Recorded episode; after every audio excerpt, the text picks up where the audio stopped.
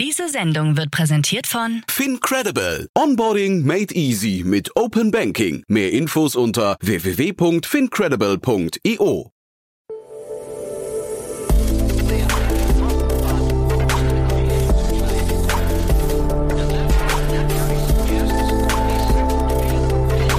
Startup Insider Daily. Investments und Exits. Hallo und herzlich willkommen bei Startup Insider Daily. Am Mikrofon ist Michael Daub und ich begrüße euch wie jeden Wochentag zu unserer Rubrik Investments und Exits. Investments und Exits, das ist die Rubrik, in der wir uns täglich Experten aus der deutschen VC-Szene einladen und mit ihnen über hörenswerte Investitionen und Übernahmen in der Startup-Szene sprechen. Aus diesem Anlass spricht heute Carlo Schmidt, Principal bei Cherry Ventures, über die 260 Millionen US-Dollar große Finanzierungsrunde für das Stockholmer Climatech Age to Green Steel. Und jetzt geht es gleich los mit dem Gespräch zwischen Jan und Carlo. Werbung. Hi, hier ist Nina aus dem Content-Team von Startup Insider. Vielleicht hast du es ja schon gehört, wir haben endlich neben unserem Hauptkanal Startup Insider nun auch separate Kanäle für unsere verschiedenen Formate eingerichtet. Wenn du zum Beispiel nur unser tägliches Nachrichtenupdate Startup News hören möchtest, kannst du ab jetzt ausschließlich den Startup News Kanal abonnieren. Gleiches gilt für Investments und Exits, Startup Spotlight und alle anderen Formate, die zukünftig kommen werden. Die volle Ladung Startup Insider, also alle Formate, gibt es natürlich weiterhin hier auf dem Hauptkanal. Also, um die einzelnen Kanäle zu abonnieren, besuche jetzt startupinsider.de/slash insider. Wir sehen uns auf deinem Lieblingskanal. Startup Insider Daily. Investments und Exits. Sehr schön, ja, ich freue mich sehr. Carlo Schmidt ist wieder hier von Jerry Ventures. Hallo Carlo. Hallo Jan, schön wieder hier zu sein. Freue mich, dass wir wieder sprechen und ja, ein tolles Thema hast du mitgebracht, finde ich. Aber ich würde sagen, bevor wir damit loslegen, wie immer ein paar Sätze zu euch, oder? Sehr gerne. Ähm, Cherry, also wir sind ein Frühphaseninvestor mit ähm, Sitz in Berlin, ähm, haben aber auch Offices in äh, London und Stockholm. Wir investieren in ganz Europa in frühphasige Unternehmen, also in der Seed- und Pre-Seed-Phase, kommen in der Regel als Lead oder Co-Lead rein, investieren zwischen 500.000 Euro und 4 Millionen initial, halten aber auch 60 Prozent des Fonds für Follow-on-Investments zurück. Wir investieren industrieagnostisch, aber eben mit ähm, Core-Fokus auf diese Seed-Phase. Wir haben da eine Plattform über die letzten sieben Jahre ähm, aufgebaut, seit es uns gibt, ähm, die eben auch darauf ausgerichtet ist, in dieser sehr frühen Phase Unternehmern und Unternehmerinnen ähm, zielgerichtet unter die Arme zu greifen und äh, sie halt bestmöglich auf die weiteren Fundraising-Runden vorzubereiten, aber eben auch das Unternehmen ähm, sinnvoll und, und strategisch aufzubauen. Ähm, genau. Ich selber bin bei jetzt seit, äh, seit Anfang an quasi dabei, ähm, seit wir den ersten Fonds geraced haben, gucken mir verstärkt Themen im Gesundheitsmarkt und im ähm, Sustainability, nachhaltig, also Climate Tech Bereich an ähm, und deswegen auch, glaube ich, ein ganz guter Segway dann, äh, wenn wir darüber sprechen, zu dem Investment, was ich mitgebracht habe. Ähm, aber wir sind, wie gesagt, ähm, in allen Industrien vertreten und ähm, klar, großer Fokus auf B2B SaaS, ähm, Software, ist bei uns so, die muss ist im Kern immer äh, enthalten und halt eine wichtige Komponente bei den Unternehmen, die wir investieren. Mhm. Ich will jetzt mal nicht äh, sag mal, durch jedes eurer, eurer Portfoliounternehmen durchgehen, aber vielleicht mal insgesamt nochmal deinen Blick auf den Markt, weil du hast gerade gesagt, ihr habt 60 Prozent reserviert für Follow-on-Investments. Ist das eine ähm, Dimension, die, die noch aus dem letzten Jahr stammt? Haben sich da die Parameter verändert und damit verbunden die Frage, verändern die sich jetzt nochmal? Mhm. Ja, ist eine sehr gute Frage. Ähm, Nein, also um direkt zu beantworten, die Strategie, egal ob es jetzt eine Hochphase wie letztes Jahr oder eben jetzt auch eine Phase, die äh, etwas äh, schwieriger ist, ähm, die Strategie ist die gleiche und die ist auch darauf ausgelegt, dass wir ähm, quasi durch diese durch diese Phasen kommen. Ähm, die ich glaube, so der Markt insgesamt ist im Moment ein großes Auf und Ab. Also wenn man überlegt, so im, im März, April ähm, ist die Welt einmal kurz untergegangen. Ähm, die, das, das ganze Marktsentiment ist sicherlich deutlich negativer natürlich als letztes Jahr. Ähm, jetzt gerade würde ich sagen, ist es sogar noch eine, also man merkt, dass es, es wird wieder mehr investiert, in Anführungszeichen. Also gerade so diese Phase, ähm, nachdem, ja, nach der Zinserhöhung da im März, nachdem die Aktienmärkte äh, und gerade auch die Tech-Unternehmen wahnsinnig runtergerauscht sind. Das lockert sich jetzt gerade wieder, ähm, aber dazu muss man auch sagen, dass unsere Erwartungen halt auch für nächstes Jahr eher ähm, eher nochmal, sagen wir so, es muss eher nochmal schlechter oder es geht nochmal bergab, bevor es wieder äh, bergauf geht. Und ähm, deswegen sind, glaube ich, alle Investoren ähm, äh, gerade so im oder egal in welcher Phase, ob in der Seed, Series A oder Series B, sind alle ein wenig in, ja, in Lauerstellung sozusagen. Ähm, Deals werden, also passieren noch links und rechts, ähm, aber es ist de definitiv etwas, äh, die sind alle, äh, wir sind alle etwas vorsichtiger ähm, und dementsprechend ja, ist es eine auch eine neue Phase, in der in die wir uns jetzt in der wir uns jetzt befinden und dann gucken wir uns ähm, einfach sprechen natürlich auch mit vielen anderen Investoren, schauen, ähm, wie so die Marktlage ist. Ähm, aber so grundsätzlich ist es im Moment eigentlich keine schlechte Phase zum Fundraisen, würde ich sagen. Ähm, also gerade in der Seed- und Pre-Seed-Phase. Ähm, ich glaube, je größer und je später für Unternehmen, genau. Ähm, aber also in dieser sehr frühen Phase, ähm, ich glaube, je später du äh, also je größer das Unternehmen und je später die, die Series, die du raisen willst, ich glaube, da, da wird es immer noch sehr deutlich schwieriger. Ähm, aber das Unternehmen, was ich dann auch mitgebracht habe, zeigt auch, dass es immer noch Themen und Investments gibt, auch in dieser, in der Growth-Phase, ähm, die, die nach wie vor passieren. Mhm.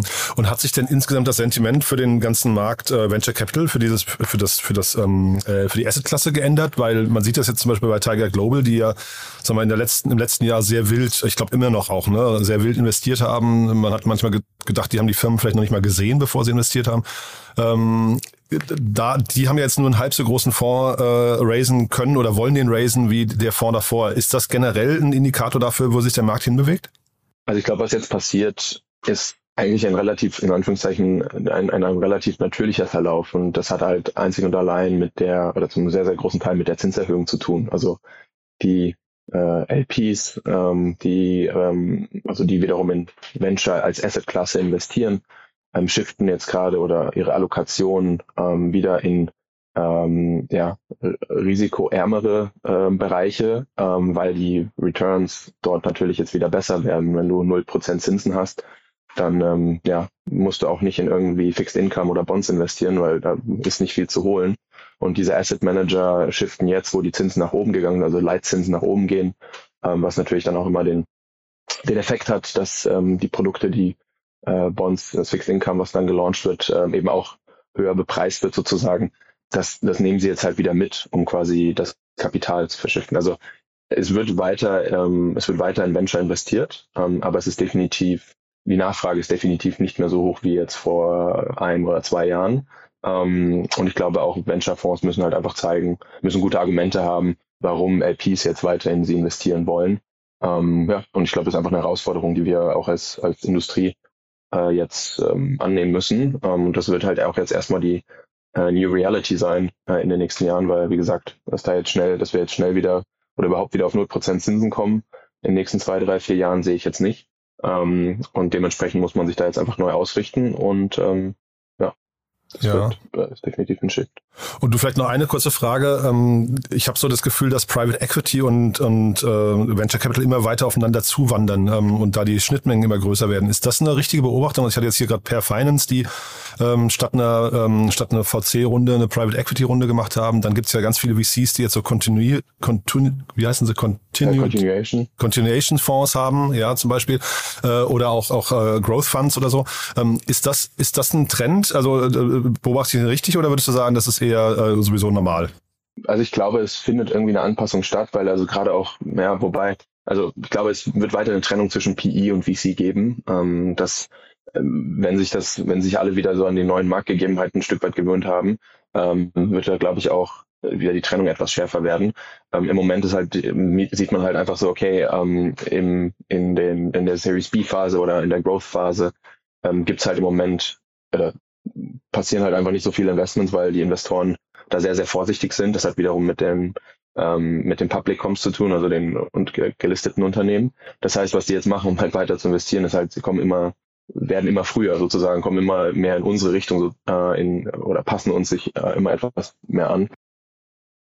Das ist, glaube ich, jetzt eine Entwicklung, die findet jetzt statt, aber die wird sich auch wieder, äh, das wird sich auch wieder zurückentwickeln, ähm, äh, weil wir da einfach auch über ja, große Fonds, große Beträge reden und die äh, werden oder sie tun, sie werden sich dann schwer damit tun, ähm, eine Million in Seed-Unternehmen äh, effektiv und effizient dann ähm, zu investieren. Das heißt, ich glaube, diese Anpassung, ja, es sieht so aus, ähm, aber ich glaube, das wird sich auch wieder ein Stück weit äh, auseinander bewegen. Ähm, Ausnahmen gibt es immer, ähm, also Code2 beispielsweise, ähm, die legen oder fokussieren sich jetzt sehr stark bei, auf die Seed-Phase, machen das auch recht prominent und wollen auch da einen, oder haben da auch einen dedizierten Fonds geraced. Ähm, das ist halt, das wird es immer geben, ja, aber so klassisch Private Equity wird, glaube ich, als Asset Class jetzt nicht anfangen, VC, gerade im Early Stage Bereich VC Investments zu machen ähm, und sich da auch da wieder so auf ihr, auf ihr Kerngeschäft fokussieren. Hm. Und Early Stage, dann vielleicht mal die Brücke zu äh, dem Thema, das du mitgebracht hast. Early Stage ist ja eigentlich noch Series B, zählt ja eigentlich noch dazu, würde ich sagen, oder? Es ist eine falsche Beobachtung, weil ich finde, die Runde, die jetzt, ähm, also von den Zahlen her, ist es eine totale Later Stage Runde eigentlich, die wir jetzt besprechen. Ja, genau. Also eigentlich ja, Series B kannst du ist so in der Venture, ich glaube so die, es gibt die Early Phase, Early Stage, dann Venture, dann Growth. Ähm, also so genau dieser Zwischenschritt, ehrlich mhm, gesagt. Okay. Ähm, aber die Company, über die wir sprechen, also H2 Green Steel, die jetzt quasi in ihrer Series B 190 Millionen geraced haben, ähm, das ist ja, das ist halt einfach, äh, glaube ich, dem Thema an sich geschuldet, ähm, äh, dass da, dass das eine sehr, sehr große Series B ist. Ähm, und da muss man dann, glaube ich, so ein bisschen, am Ende ist es die dritte oder vierte Finanzierungsrunde und man nutzt halt die Seed, Series A, Series B. Ähm, aber ich glaube, das ist dann immer so ein Stück weit ja, Namensgebung und ähm, man könnte das auch Venture Round nennen. Ähm, aber ja, in, in dem Fall eine Series B von 190 Millionen die die eingesammelt haben. Ja, ist ja eh, die, ich glaube, diese Termini haben sich so ein bisschen verschoben, weil es jetzt immer noch eine Pre- und eine Post und sowas gibt. Ne? Also man hat, ne, wir haben so sehr viele Zwischenschritte. Genau, aber 190 Millionen für eine Series B, ich weiß gar nicht, äh, ich habe jetzt äh, keine, keine Daten, was da vergleichbar wäre in Europa. Das gehört schon zu den größten Series Bs, ne? Ja, ja, auf jeden Fall. Ähm, glaube, so ein äh, anderes Beispiel, und die hängen auch natürlich ein bisschen zusammen. H2 Green Steel sitzt ja in Schweden ähm, und ähm, ist mit dem Ziel gegründet worden, fossilfreie Stahlproduktion zu ermöglichen. Ähm, und der initiale Investor Vargas hat ähm, auch in Northvolt investiert. Ah, okay, ja. ähm, und die verfolgen genau dieses, dieses Modell. Und das ist, ähm, weil wir hier wirklich über natürlich sehr, sehr asset-heavy CapEx, ähm, ein sehr, sehr asset-heavy CapEx-lastiges Modell sprechen ähm, ist das einfach kapitalintensiv und dementsprechend kommen solche Runden dann auch zustande. Ich meine, wenn man sich dann die Investoren anschaut, das sind jetzt auch nicht die klassischen VCs, die man da sieht, sondern sehr, sehr viele Strategen, die das Geld halt ähm, direkt investieren, um halt diese Partnerschaft auch schon, also sich schon frühzeitig diesen grünen Stahl äh, zu sichern. Und ähm, da kommen dann halt einfach solche Beträge raus, ähm, die in so einem klassischen Venture-Szenario, wenn wir jetzt über Software reden und äh, hier wir wollen Richtung Product Market Fit arbeiten, ähm, Seed, Series A, Series B, siehst du eigentlich in der Regel nicht. Mhm. Aber Schindewick ist dabei, habe ich gesehen. Ne? Ähm, das ist mhm. ja zumindest relativ klassisch. Das war ja, glaube ich, auch die, die bei äh, Brücke zu euch nochmal bei Zalando dabei waren. Ne? Genau, ja. Also die sind, ich glaube auch einfach auf, aufgrund der Local Ties da in, äh, in Schweden und natürlich, weil das Thema wahnsinnig spannend ist, ähm, werden die sich da oder haben die sich da auch beteiligt. Ähm, ich glaube, das kann auch, äh, das kann auch durchaus ein interessanter hier Investment Case für VC sein, ja, ähm, wenn du da sehr früh in der ersten Runde mit investierst. Aber ich glaube auch da, was Vargas sozusagen, ähm, was die sozusagen productizen, ist eben dieses Investment in diese Asset-Heavy, CapEx-lastigen Modelle. Und dann ist auch schon die erste Runde, eine, ähm, ich hatte, weiß nicht genau, wie groß sie quasi so die erste initiale Seed-Runde war auch hier in dem Fall schon, glaube ich, sehr, sehr groß. Ähm, dementsprechend ist es dann wahrscheinlich für uns, uns als klassischen VC mit unserem Modell irgendwie auf 15 Prozent Ownership ähm, für ein Ticket von zwei, drei, vier Millionen Euro zu kommen, ist fast gar nicht möglich. Ja. Und dementsprechend sind das einfach etwas unterschiedliche Ansätze. Ähm, aber es zeigt einfach, dass wenn man da, ähm, also dass erstens einfach sehr viel Kapital weiter in diese Nachhaltigkeitsthemen geht, trotz äh, Krise, trotz ähm, aufkommender Rezession. Aber solche Themen werden weiter, weiter gefundet. Ja, die, die Daten zu den vorherigen Runden sind leider bei Crunchbase nicht erfasst. Da steht auch, das Unternehmen wäre erst 2020 äh, gegründet worden. Das kann ich mir eigentlich auch nicht vorstellen, oder? Doch, doch. Ähm, ja. doch das ist das wurde, so? Ja, genau. Also Wahnsinn. das, ähm, ich meine, sie bauen da jetzt ja eine Fabrik, wenn man so will. Ähm, und das wurde dann, deswegen allein dafür schon initial der, der Geldaufwand ist natürlich wahnsinnig hoch. Deswegen werden die auch nicht eine klassische 3 Millionen Seed-Runde gemacht haben, sondern da wird Vargas in, in Zusammenarbeit mit schon Strategen, ähm, also kann mir vorstellen, dass die da schon initial 50 Millionen äh, plus zur Verfügung gestellt haben mit Debt. Ähm, also das, das ist, glaube ich, äh, also würde in der Größenordnung liegen. Ähm, aber ich habe jetzt auch nicht die genauen Zahlen und ähm, ja, wurde 2020 auf jeden Fall gegründet. Mhm. Und, und vielleicht mal kurz zu, der, zu dem Modell und, und, und, und der Branche. Also ich hatte jetzt kurz in der Vorbereitung gelesen, dass die ähm, Stahlbranche an sich für 30 Prozent der Industrieemissionen in Deutschland ähm, verantwortlich ist. Das ist schon eine krasse, krasse Hausnummer, oder? Ja, absolut. Und ich glaube, äh, der aufgrund der Regulatorik, die wir jetzt haben, EU, äh, der äh, European Green Deal und natürlich auch auf lokaler Ebene, ähm, das ist etwas, was äh, die, die Industrie quasi angehen muss und ähm, was da hinzukommt, es gibt halt in der Stahlproduktion keine wirklichen Alternativen, außer ähm, die, der, den grünen Wasserstoff oder grünen Wasserstoff in der Herstellung zu nehmen. Ähm, also es ist etwas, wo ähm, die ja, Stahl, äh, die Stahlnutzer sozusagen, die Unternehmen, die darauf angewiesen sind, aktiv. Und deswegen sieht man auch so viele Strategen in diesem äh, jetzt bei H2 Green Steel mit dem Cap Table, die müssen da, ähm, sie müssen, um quasi auch ähm, mögliche Strafen der EU zu umgehen, halt frühzeitig in dieses Thema investieren, vielleicht sogar fast ein bisschen spät, weil ähm, bis H2 Green Steel soweit ist, da auch wirklich ähm, klimaneutralen Stahl zu produzieren, das wird schon noch eine Weile dauern. Ähm, aber da, deswegen ist da einfach die Nachfrage und der Bedarf so hoch, weil die Alternativen gibt es nicht. Und äh, aufgrund der hohen Emissionen, die in der Stahlproduktion passieren, ja, muss die Industrie handeln und ähm, das machen sie jetzt mit dem ersten äh, mit diesem Investment. Mhm.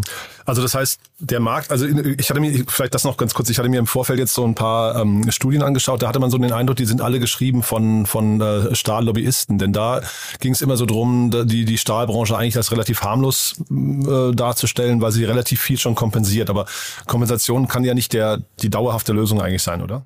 Genau, also total richtig. Ich glaube, also du sagst 30 Prozent der Industrieemissionen, ich glaube sieben Prozent der weltweiten äh, CO2-Emissionen, äh, das ist einfach ein wahnsinniger, eine wahnsinnige Belastung und ähm, dementsprechend muss, muss gehandelt werden. Ähm, und ja, wenn man sich aus der Industrie das anhört, klingt es immer etwas anders äh, oder positiver. Äh, und insgesamt wird ja auch viel, äh, wird jetzt schon viel gemacht, um quasi die Produktion heute ähm, klimaneutraler zu machen, aber es wirklich hinzubekommen, emissionsfrei, ist halt eigentlich, oder ist jetzt in der Industrie ähm, der, die Produktion mit grünem Wasserstoff eigentlich ähm, ja, alternativlos. Mhm. Ähm, wir verlinken auch mal so ein, zwei Videos, ähm, wie diese, wie diese äh, Kraftwerke oder diese, diese Stahlproduktionswerke aussehen. Das ist schon, schon beeindruckend, finde ich, in welcher Dimension so ein Unternehmen denken muss. Ja, äh, vielleicht noch mal ganz kurz zu dem Cap Table, weil du gesagt hast, da sind Strategen drin. Ähm, man sagt ja eigentlich immer, in den frühen Runden sollen keine Strategen einsteigen. Ähm, jetzt haben wir hier eine ganze Reihe an Strategen. Wie managt man denn sowas und, und äh, ist das wirklich sinnvoll? Ähm, ja, sehr gute Frage. Also ich glaube, für so ein, für das klassische Early-Stage-Unternehmen macht es keinen Sinn, in dieser frühen Phase, also Series A, B, äh, C, ähm, Strategen mit an Bord zu nehmen. Ähm, irgendwann äh, kann es Sinn machen und hier in dem Fall, wie gesagt, weil wir jetzt nicht von diesem klassischen ähm, äh, von so einem klassischen VC-Investment reden äh, und auch gerade die, die, die, das Interesse ähm, der Industrie da einfach so groß ist, macht es in meinen Augen sehr viel Sinn, die an Bord zu nehmen, weil quasi Edge to Green Steel sich damit auch ja schon die Nachfrage für die Zukunft sozusagen sichert. Ähm, auch das, ähm, das Knowledge der ähm, Stahlprodu äh, der Stahlproduzenten slash der ähm, Unternehmen, die dann auch auf den Stahl kaufen werden, quasi schon abgreift. Und ich glaube, das ist halt ein Thema, wo alle miteinander arbeiten müssen, damit die äh, damit die Realisierung schnellstmöglich stattfindet. Und ähm, dementsprechend macht es jetzt in dem Fall sehr viel Sinn. Ich glaube, für so ein Early-Stage-Unternehmen, in, in die wir typischerweise investieren, sagen in der Regel ja eher vorsichtig, weil man ist halt einfach noch nicht so relevant, ähm, wenn so ein Stratege in der Series A oder B dazukommt. Ähm, wollen die sich natürlich irgendwie frühzeitig auch Zugriff auf das Unternehmen sichern, aber ähm, am Ende muss man da nicht, ich will nicht vorsichtig sein, aber man muss sich genau überlegen, welchen Mehrwert das zu dieser frühen Phase bringt oder ob man das eben auch anders lösen kann mit einer Partnerschaft oder ähm, eben einfach als klassischer Kunde. Mhm. Und dann in dem Cap Table ist ja noch der Daniel Eck oder Daniel wird er glaube ich ausgesprochen Eck ähm, von Spotify. Das ist sein, sein zweites Investment erst. Ne? Der hat ja davor in das Münchner Unternehmen Helsing heißen sie glaube ich, diesen Waffenhersteller oder oder ich weiß gar nicht. Ne? Also eine Waffenhersteller klingt jetzt zu despektierlich, aber ich glaube so ein Artificial äh, Military ähm, Thema kennt man, weiß man nicht viel drüber.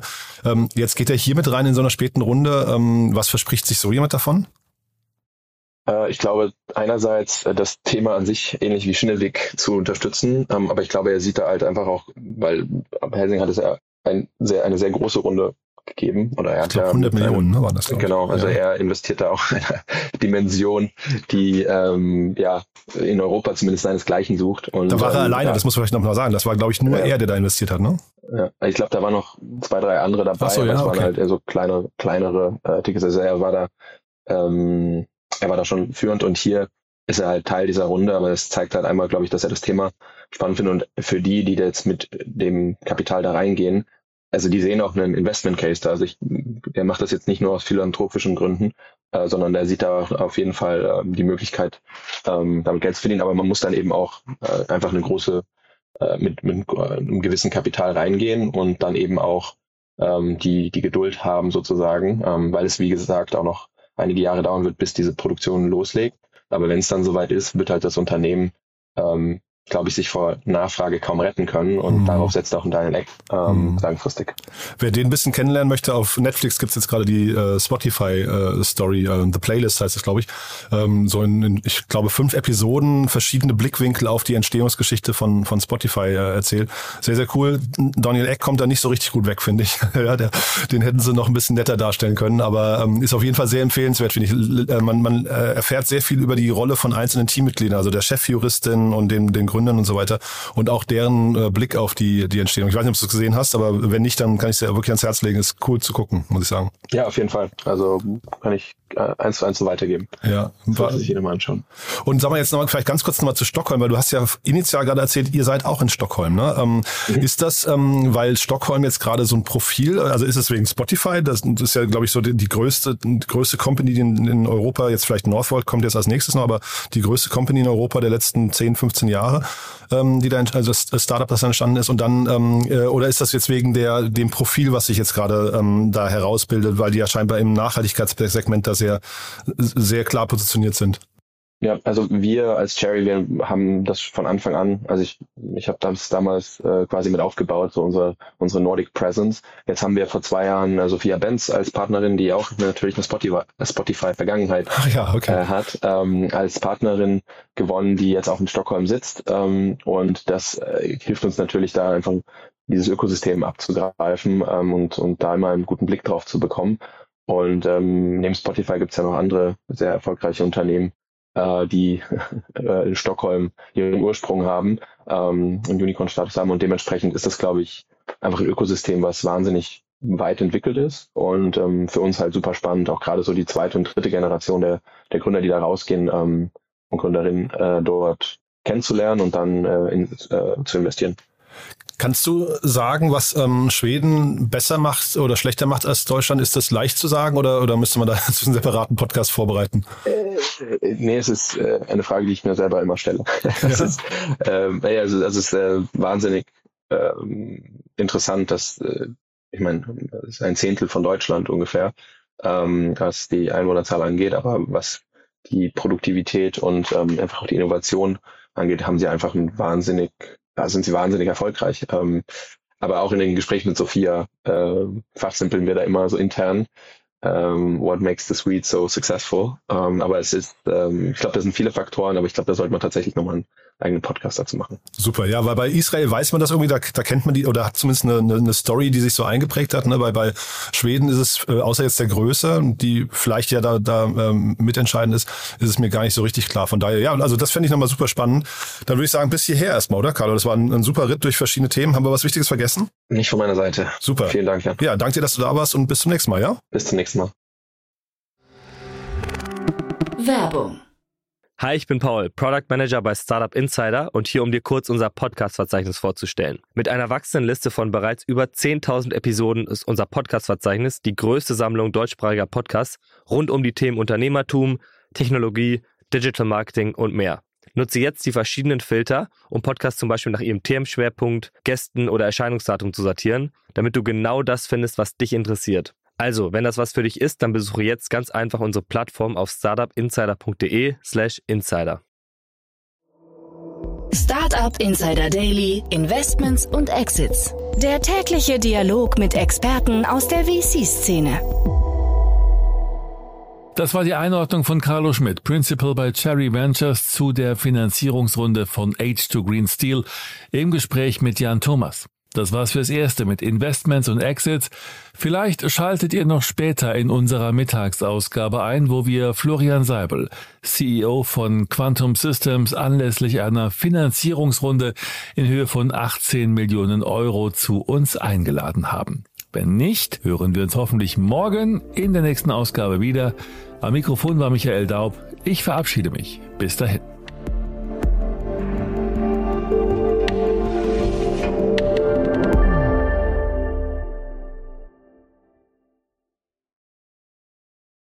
Sendung wurde präsentiert von Fincredible. Onboarding made easy mit Open Banking. Mehr Infos unter www.fincredible.io.